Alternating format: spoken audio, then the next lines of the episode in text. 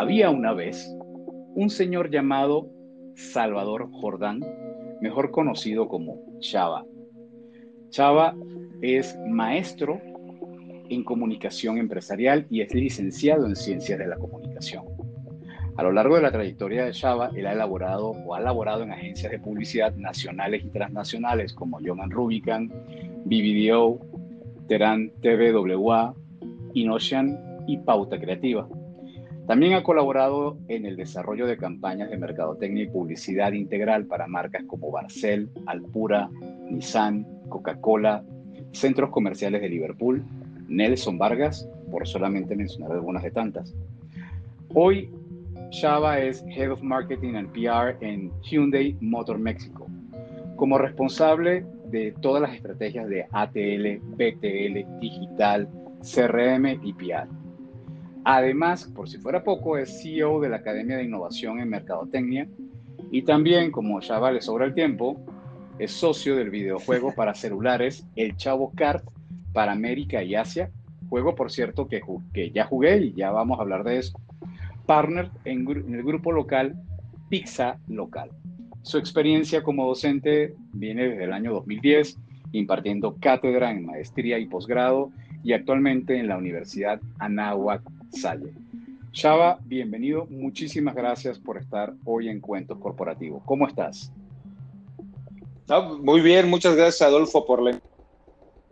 Este, pues eh, aquí eh, viviendo como todos, cuidándonos, estando eh, en casa, pero bueno, trabajando y tratando de, innovar ahora la forma en que, trabajamos justo en, esta, pues ya este cientena o ochentena, ya no sé cómo decirle, ¿no? Pero todo muy bien, gracias. Exacto, en verdad que en estos momentos es bastante complicado, pero gracias a la tecnología podemos estar bastante comunicados y sobre todo podemos intercambiar a gusto este tipo de, elementos que como vamos a hablar el día de hoy y como te he comentado Java, como es la dinámica en, en cuentos corporativos, la idea es poder pasar un rato agradable y sobre todo tú y yo que teníamos mucho tiempo que, que no nos veíamos, creo que nos vimos a principios de este año me parece, eh, como, correcto. como sabes, la dinámica de cuentos corporativos es aprender de estos cuentos que se generan dentro de las empresas, dentro de las organizaciones y, por supuesto, de nuestras vidas. Y son cuentos que a veces relatamos con los amigos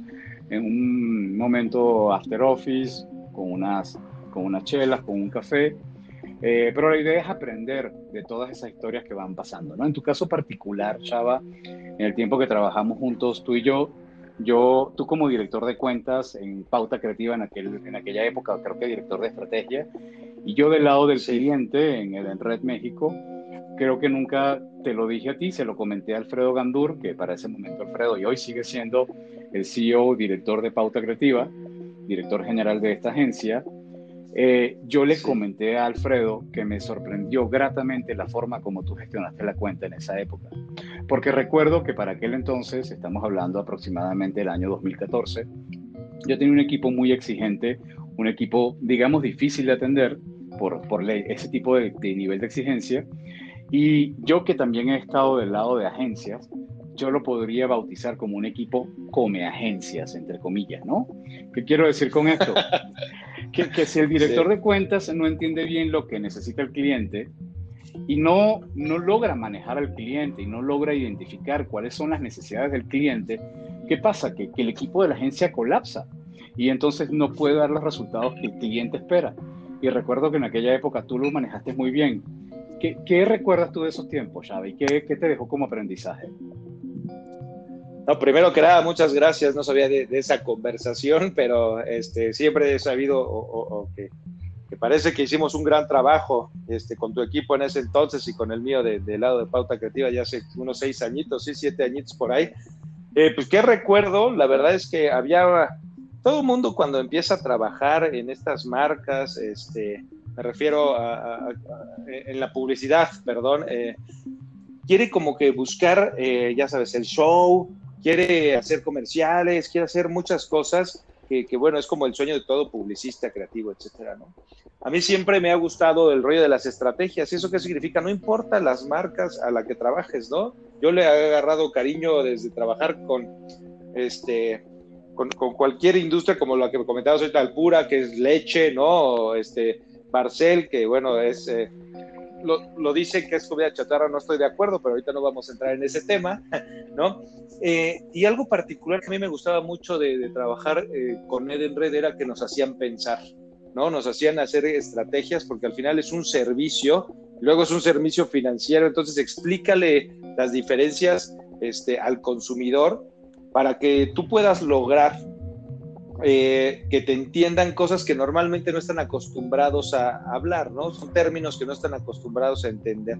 Entonces, algo que me gustaba o en esa experiencia, para no irme tanto al tecnicismo, es en esta relación de trabajo que teníamos, como bien dices, tu equipo era bastante exigente, eh, y a veces, pues yo entiendo las frustraciones ahora que estoy del lado del corporativo, pues eh, tienes que vender a como dé lugar y tienes que sacar una empresa adelante y tienes una reputación que cuidar, en este caso de Edenred, que es una gran empresa líder. Entonces, hay muchas cosas que también del lado de la agencia tienes como responsabilidad, ¿no? Entonces, pues prácticamente yo lo que hice, y, y esta te voy a contar, este, cuál era un poquito mi secreto, por llamarlo de alguna manera, que en la agencia lo sabían muy bien, y era trataba o dejaba que primero, eh, en este caso tenías ahí dos, tres gerentes bastante, bastante, con, bastante seniority, bastante fuerte en su forma de exigir, y los dejaba que hablaran siempre, ¿no? Yo creo que una de las cosas que se nos olvida siempre es que trabajamos con personas. Trabajamos con personas y le vendemos a personas. Aunque hoy en día sea online, aunque hoy en día utilicemos las apps, lo que sea, alguien hizo el producto que nos van a dejar a nuestra casa que pedimos por una app, ¿no? Aunque ahora ya no hablamos y lo, y lo pidamos. Entonces, esta, eh, el equipo de trabajo, lo que yo traté es que, eh, pues a veces hay que escuchar a la gente, lo equipo, a veces en, ocasiones hasta personales, ¿no? Y eso para mí tiene un gran valor. Lo que hace es que establezcas una relación que al final eh, pues entiendas que sí somos un partner, porque hoy todo el mundo dice que es su partner de negocio y todo el mundo quiere hacer crecer contigo, pero se les olvida que, trabajamos con personas. Entonces, para mí creo que eso es lo más importante y a la fecha te puedo decir que tengo dos o tres colaboradores tuyos de esa época que ya no están ahí, tomaron, tomaron rumbos distintos, tanto de hombres como mujeres, que por ahí tengo en mis redes sociales, que a veces nos escribimos por LinkedIn, que a veces nos echamos un mensajito en Instagram.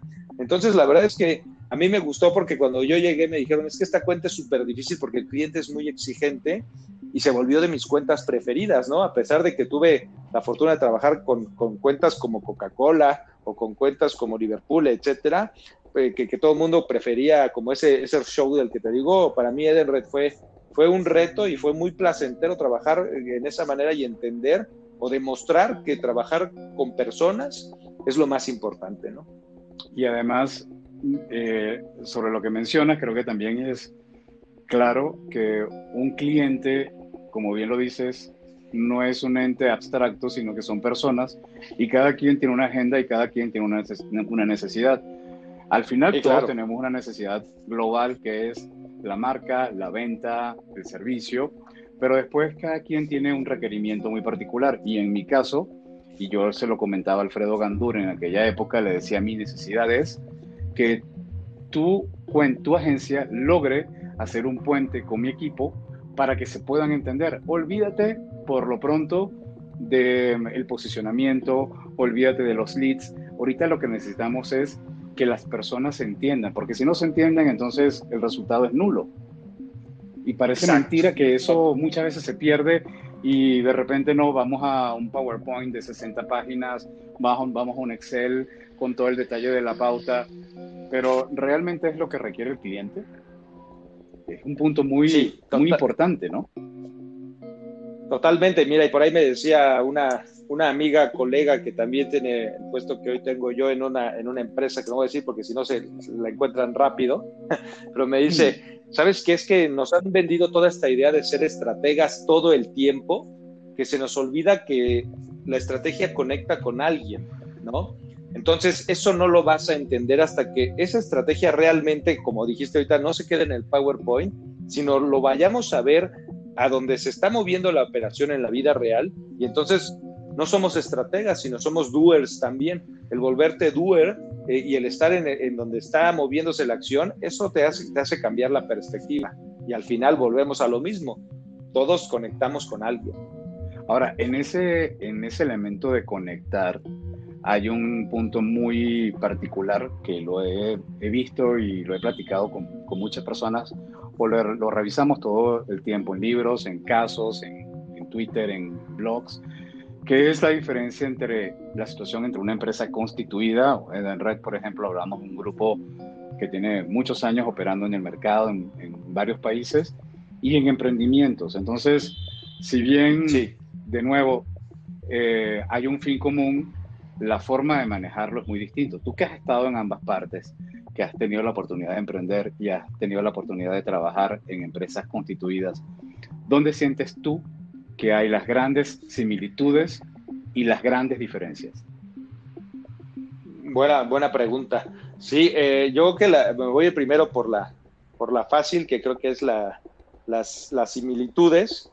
Y pues al final hay procesos de trabajo que eso no importa si eres un emprendedor o eres eh, un corporativo, porque pues, los mismos corporativos entre corporativos tienen procesos distintos y entre emprendedores también, pero necesitas establecer un proceso de trabajo, ¿no? Eso por un lado. Lo otro es que pues todos estamos buscando cómo subsistir. Entonces, eh, eh, el punto de tratar de encontrar que, que subsistas y que todos los engranes, no importa eh, cuánta gente sea o la dimensión que sea el tamaño de la empresa, tienen que funcionar entre sí. A veces digo, el emprendedor pues es una persona, el emprendedor a veces es el productor, el contador, el distribuidor, el, el jefe, el empleado y a lo mejor es una sola persona.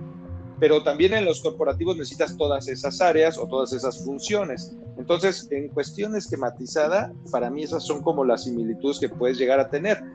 ¿Dónde cambia un poquito la situación? En las responsabilidades, ¿no? Justo ayer ahorita hablabas de que soy parte de, un grupo que se llama Grupo Local. ¿Por qué somos un grupo? Porque tenemos una, una pizzería ahorita que afortunadamente ya cumplimos cuatro años, nos ha ido bien, nos catalogan bien. Ya cuatro años ya, ya pasaste entonces la raya famosa de los, tres, de los tres años, ¿no? Exactamente. La famosa línea de los tres años donde sabes si vas a subsistir o no donde sabes si seguimos vivos o no, pero sí, ya lo, ya lo pasamos y, hoy en día estamos pensando ya abrir una siguiente sucursal. Este, en este mismo año todo el mundo dirá, pues están locos porque es pandemia, ¿no? Y, quién está pensando en abrir un negocio, pero bueno, justo a eso voy con un poquito y me, y me paso a las diferencias, ¿no? Eh, pues es muy complicado que en un corporativo o en una empresa transnacional empiece a arriesgar muchas cosas y menos siendo un empleado, ¿no? Porque al final, yo lo digo, puede haber CEOs, puede haber presidentes de las empresas, pero eh, eh, todos seguimos siendo empleados de la cabeza, de la cabeza global cuando es transnacional, por ejemplo, o de la cabeza nacional cuando es mexicana, ¿no? Pero justo entonces ahí es donde viene la diferencia. La responsabilidad de emprender es de ti depende que la quincena le llegue a alguien más. De ti depende que el producto sea lo que realmente quieres del eh, que el consumidor perciba, pero de manera literal, no cuando eres un área o eres un, un pedazo de la empresa. De ti depende, por ejemplo, ahorita, ¿no? Estamos viendo desgraciadamente cuántos negocios están cerrando justo con esta pandemia. Nosotros decíamos, pues pasamos los cuatro años y gracias, eh, afortunadamente por el gran trabajo que hemos hecho nos está yendo bien, pero pues esto le está pegando a grandes y chicos. donde yo veo ahí es la movilidad de la gente cuando emprende. Yo creo que uno de los grandes factores complicados en el emprendimiento es que todo mundo cree que emprender es ya me volví dueño, no hago nada.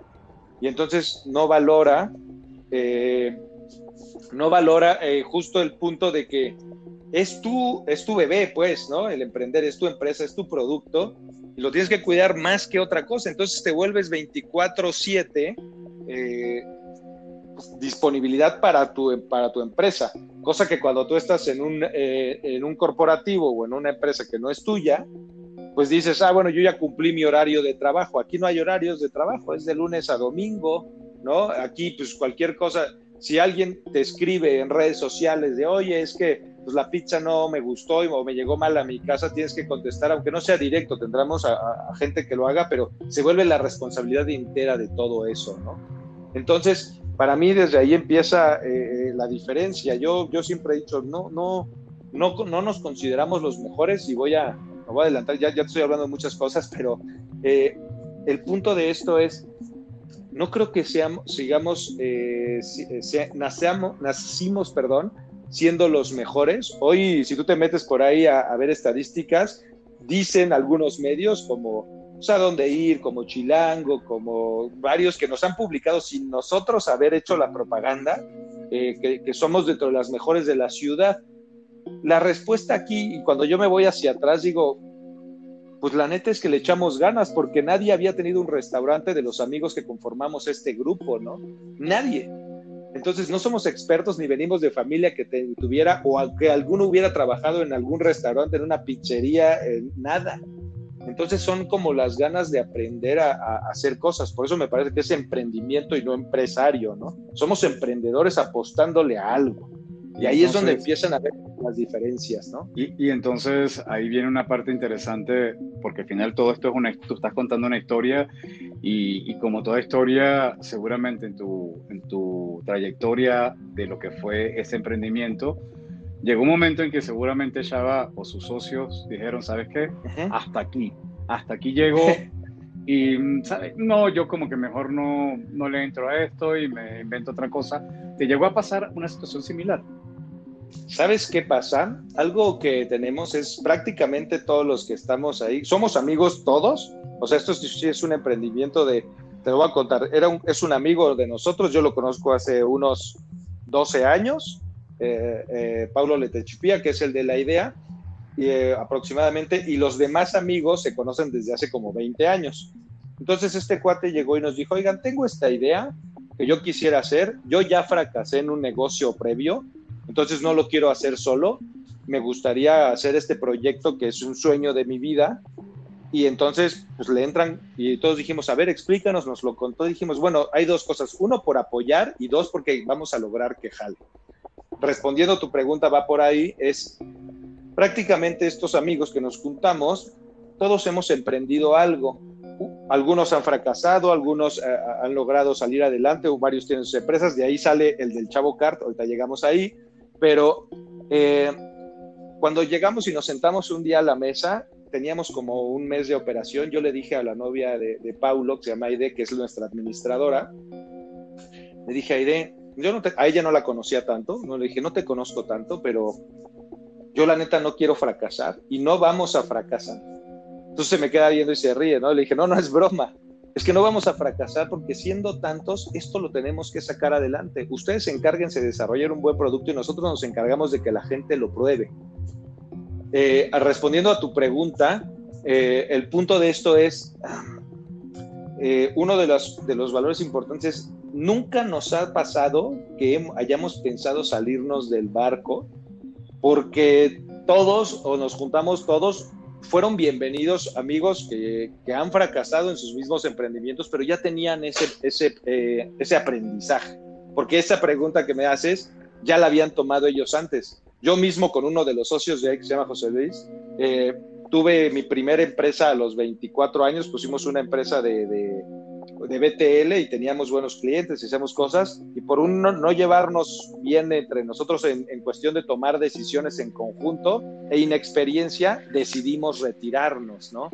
Y entonces ahí es donde te das cuenta que también es una carrera de, de, aguantar, porque pues esto es en las buenas y en las malas, y entonces cuando apenas ves que va un poquito mal la cosa, claro que te vienen esos pensamientos de, de abortar, en mi momento, hace, esta empresa estoy hablando de hace 10 años, este, decidimos abortar y entonces ya como aprendizajes, pues esto aunque se esté cayendo, ahorita obviamente en la pandemia tuvimos pérdida, pero pues pronosticas la pérdida, ¿no? A ver hasta cuánto y, y aquí es la guerra de, no, no, no es una guerra de ganar dinero, sino una guerra de aguantar porque pues, eh, sabemos que ahorita la situación es complicada. Entonces, son esas experiencias que vas eh, teniendo donde, no, donde ahora ponemos o emprendemos con la finalidad de que esto no cierre nunca. Y, y, hablando de carreras y hablando de emprendimiento, entonces, además de las pizzas, decides, decides emprender en el mundo de las carreras, pero en el mundo de las carreras virtuales. Y es como nace, como nace el Chavo Kart el chavo que además hay una noticia muy triste para América Latina en estos momentos y es que por estos conflictos que tiene eh, Televisa, entonces no se va a poder transmitir el chavo ya en televisión, pero bueno, tú lo estás, tú estás permitiendo que el chavo esté vivo ahora en, en los teléfonos. Cuéntanos cómo llegaste al chavo Cart. El Chavo Cart es justo de este mismo grupito de amigos. Él tiene su empresa, se llama Coconut Studio. Eh, cuando yo tenía de la primera empresa que te conté que tuvimos este, un cuate, yo, José Luis y yo, él, José Luis, también era socio de una empresa que se llamaba Coconut Studio. Desarrollan eh, aplicaciones, eh, por ahí la, de, la del bache de la Ciudad de México, por ejemplo, e, esa la hicieron Coconut. Este Chavo Cart nace de eh, otro de los socios de ella, se llama Gabriel Medina. Gabriel Medina lo que tiene es que él siguió con esta Coconut Studio, entonces es una empresa que llevan 10 años. Él es socio de la pizzería también, amigo mío también de hace más de 15 años, ¿no? Eh, él es socio de la pizzería también y nos dice, oigan, pues la verdad es que es un proyecto que ellos ya habían hecho por primera instancia o ya se había hecho como por primera instancia en una alianza con, con Samsung hace unos años. Nos dijo, le queremos, ahora no queremos, queremos hacerlo nosotros, pero queremos cambiar el concepto. Lo, que, lo único que teníamos era el contacto con Grupo Chespirito, ¿no? Eso es lo que tenía este Gabriel en su momento. Esto es un proyecto que ya tiene varios añitos armándose y lo sacamos apenas hace dos meses, ¿no? Eh, eh, de ahí de donde sales nos empieza, eh, nos empieza a contar, oigan, miren, este, tenemos esta buena relación con Grupo Chespirito, queremos hacer este rollo del Chavo Kart, es, lo voy a decir así burdo, es como Mario Kart, pero del Chavo, ¿no? Este, Más o menos en forma de jugar, pues, ¿no? Eh, afortunadamente hay unas reseñas que dicen que somos mejores, otros no. Yo creo que es más bien a quien le guste. Este, los gamers saben, tú dices que ya lo jugaste. yo se los, se los pongo a mis alumnos, siempre les digo descárguelo y díganme sus opiniones. Y, bueno, ¿cómo, ¿cómo empezamos a construir esto?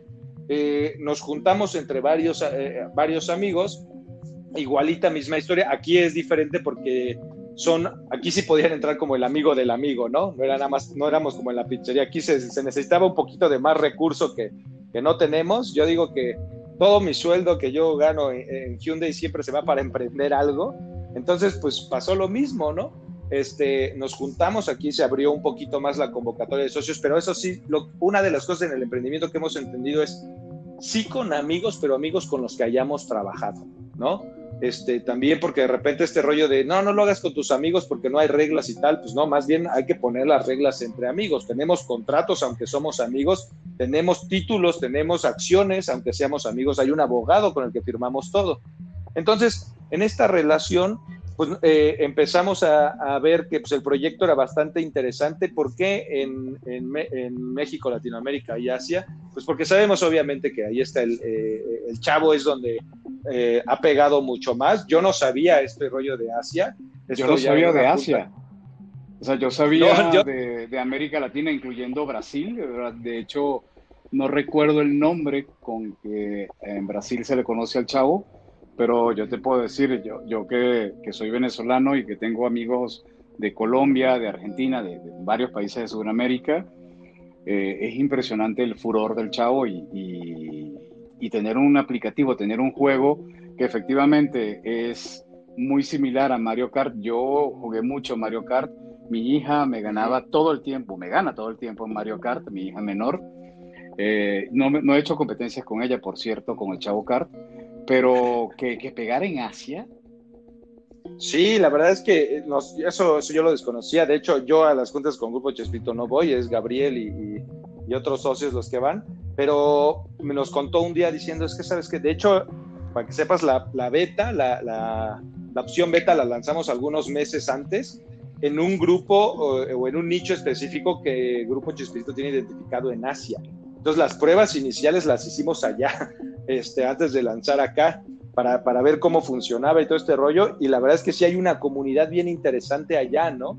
Entonces, este, pues que, uno desconoce. Yo también, siempre que, viaja uno por, Centro y, Sudamérica, pues siempre reconocen al chavo, ¿no? Pero pues en Asia, digo, yo solo he ido a, Corea por mi trabajo, pero, pero no, ahí no es. Es un poquito más como en Japón y en otros lados, pero es, un rollo este, bien interesante. Eh, lo que te contaba, como dices, ¿no? Eh, eh, está también la versión en portugués para Brasil Pero bueno, hablando un poquito más del, del emprendedurismo, eh, pues la idea nace justo de ahí, ¿no? De ver que es una marca tan reconocida. Es muy grande. Yo alguna vez cuando estaba en lo de Alpura, este, pues el, chavo, este, el chavo fue la imagen de Fortileche, que es de Alpura también. Entonces, pues yo también tenía como esa, esa, esa gran visión de entender que era una marca que, pues, al emprender y poderte juntar con una marca tan grande, la verdad para nosotros no es lo mismo la pizzería que la vas armando de poquito a poquito, allá unirte con un, con un gran grupo, ¿no? Estamos disponibles en, Apple, estamos disponibles en Android, entonces son estas cosas que ya a nivel de emprender, este, pues no, este proyecto estamos emprendiendo, pero una de las patitas eh, interesantes es que pues también estamos eh, junto con la empresa de, Gabriel, este, que ya tiene 10 años, que también nació de un emprendimiento, ¿no? No me acuerdo cómo se llamaba el primer este, juego que lanzó, que también por ahí lo tengo en mi celular, este, que era literal para, para, lo, este, para, para celulares, para móviles, y pues ibas juntando como moneditas mientras el, chavo iba cayendo este, de, de, un, como de un paracaídas y ahí iba cayendo, recolectando moneditas. Ese fue el primer juego con el que lanzó Coconut Studio su, su, su primer eh, proyecto, ¿no? Entonces, aquí la diferencia con el chavo, con las pizzas, por ejemplo, con, con, la academia u otras cosas que, que, he lanzado, es que sí había un respaldo. Entonces, me parece que un tip para, para emprender también es estos aliados, cuando ya vas a invertir un poquito más de dinero, pues tienen que, estar más estables, ¿no? Porque así también te ayudan a, subir un poquito el escalón, ¿no? Entonces, ah. eso, eso para mí es, distinto, ¿no? Ahora, hay un punto, Shaba, que, que no me gustaría dejar por fuera, porque hay muchos, hoy en día hay muchos podcasts orientados al emprendimiento eh, y se aprende muchísimo porque mm, pareciera que el emprendimiento está en cierta forma divorciado de lo que son las empresas constituidas. Y yo siento que las empresas constituidas tienen muchísimo que aprender del emprendimiento, pero muchísimo.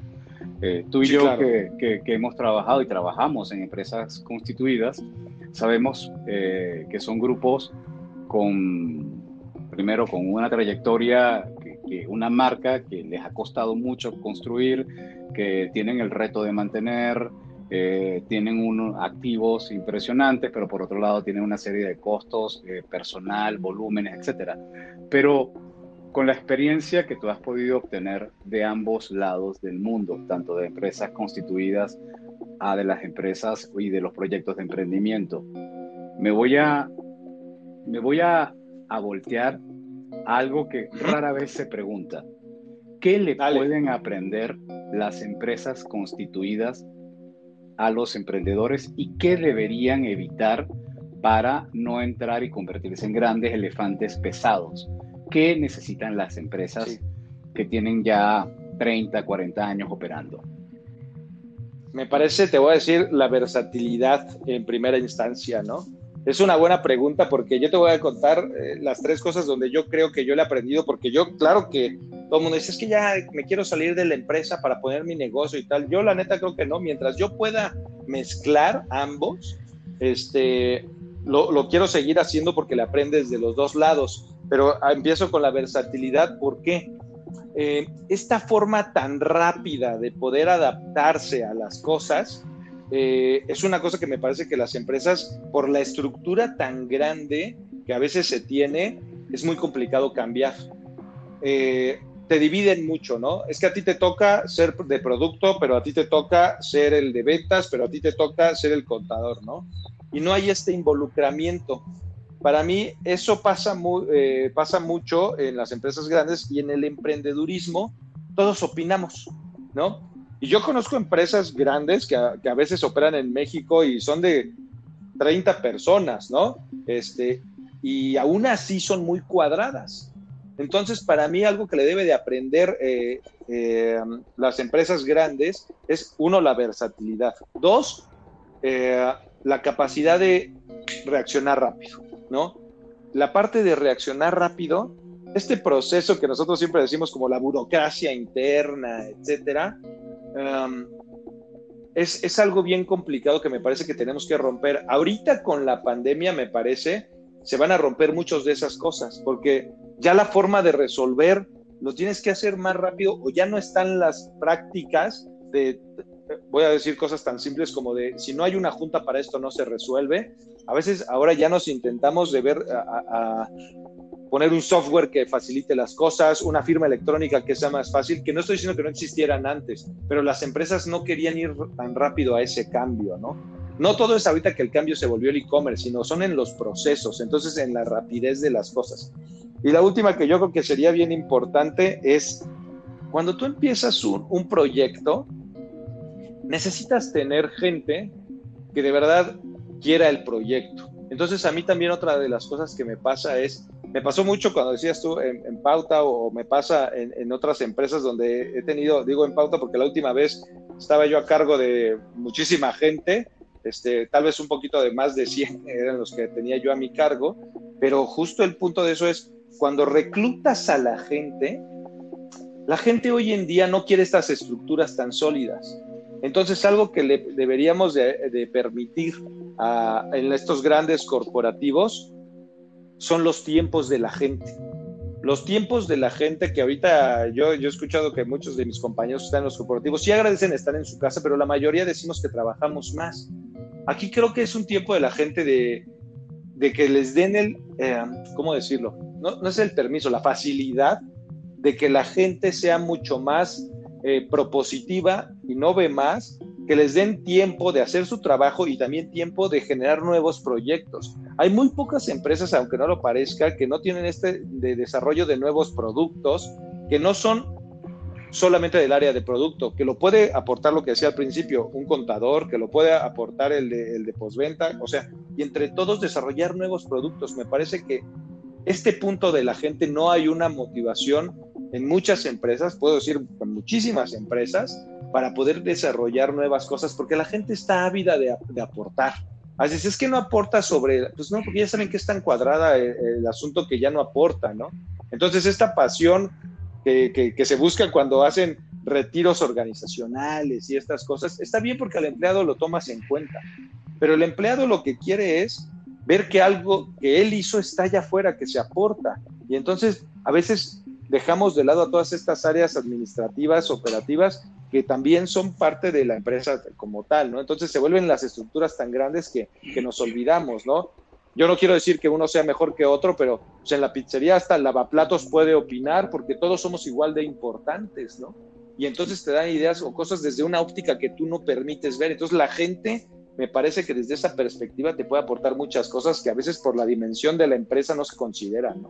Muy, muy valioso y totalmente de acuerdo contigo y, y por eso no quería dejar escapar esta reflexión porque parte de este podcast y de los que, van a venir, para mí no es solamente, por supuesto, hay mucho que aprender al elemento del, del emprendedor, del startup, pero no creo que es muy importante que las empresas constituidas, las empresas grandes, se volteen a ver ese espacio y aprendan de lo que está pasando afuera. Hace poco he terminado de leer un libro me estoy encantado, no sé por qué no lo leí antes, que se llama el método Lean Startup de Eric Rice. Y uno de los puntos que, menciona Rice en su libro es, mm, debe haber no solamente el emprendedor que está afuera, sino el interemprendedor. Y es cómo las empresas grandes motivan ese, ese emprendimiento dentro de sus propias organizaciones, dentro de sus propias estructuras, porque es una forma de reavivar esa llama que tú bien comentas, ¿no? Sí, claro, porque, y aparte no todo el mundo le gusta emprender, pero sí lo puedes ayudar a desarrollarlo, ¿no? Yo tengo muchos amigos que me dicen, no, no, no, yo aunque tenga la lana para emprender, yo prefiero llegar a ser el director de la empresa, también se vale, pero, pero también dentro, esto que dices, el interemprendedor, también existe, o sea, podemos desarrollar nuevas divisiones, nuevas áreas, nuevos productos, este, pero, pero todos, ¿no? Entonces se vuelve bien interesante. Excelente, Salvador. Bueno, ya estamos llegando casi al cierre de, nuestro espacio y mm, me voy a ir a los elementos un poco más personales sobre Salvador. Salvador, sí. te voy a hacer una serie de preguntas que tienen que ver con contigo, con Chava. Y la primera pregunta, por ser cuentos corporativos, es, ¿te gustan los cuentos? Te voy a decir, sí me gustan los cuentos, pero me gusta más cuando los escucho. ¿no? ¿Ah, me gusta más este que me los cuenten, me gusta, te voy a decir, eh, tú que estuviste en publicidad en una agencia, pues ya sabes que los creativos siempre te cuentan fragmentos de historias, fragmentos de cuentos, ¿no? Entonces, eh, más que leerlos, me gusta escucharlos porque le dan una entonación bien distinta a la que uno normalmente puede eh, tener cuando, cuando está leyendo un cuento, porque tú tienes en tu cabeza como, como, como percibes la realidad, ¿no? Cuando doy clases siempre digo, hay una frase que, que yo medio me estructuré cuando era director de planeación y era, este, la verdad eh, puede ser no lo que tú crees que es la verdad, ¿no? Eh, pero para ti siempre va a ser la verdad. Entonces, partiendo de eso, pues cuando me cuentan un cuento digo, ah, pues sí, porque le di una entonación distinta, me lo imagino de una manera diferente. Entonces, por eso este, me gusta que los demás cuenten los cuentos. ¿Y cuál es tu cuento favorito o cuál es tu escritor de cuentos favoritos? Mira, no sé si decirte de cuento como tal. Yo más bien me gusta, eh, quisiera decir más bien un libro, ¿no? Me voy a regresar un poco. Yo, este rollo del emprendimiento a mí me gusta mucho. Y yo te voy a decir que cuando iba en la prepa, yo lo, que compraba era Entrepreneur. Esas eran mis revistas, ¿no? Toda la vida he querido emprender y yo espero que algún día alguna de las cosas que llevo emprendiendo llegue lejos, pero no tanto por el rollo material, sino porque se me hace que es la construcción de los sueños, ¿no? Para mí es eso, para mí es material. Yo no entro en una empresa que, que busque lana, sino, te estoy diciendo pizzerías, yo no sé hacer pizzas, las sabe hacer mi socio, los juegos, me gustan los videojuegos, me gusta el chavo, entonces por eso le entro ahí. Ahorita estoy haciendo eh, un emprendimiento, yo vengo de una familia de agricultores, entonces también estoy plantando aguacates, nopales, ¿no? O sea, todo aquello que me guste o me conecte, para mí que cuenta una historia.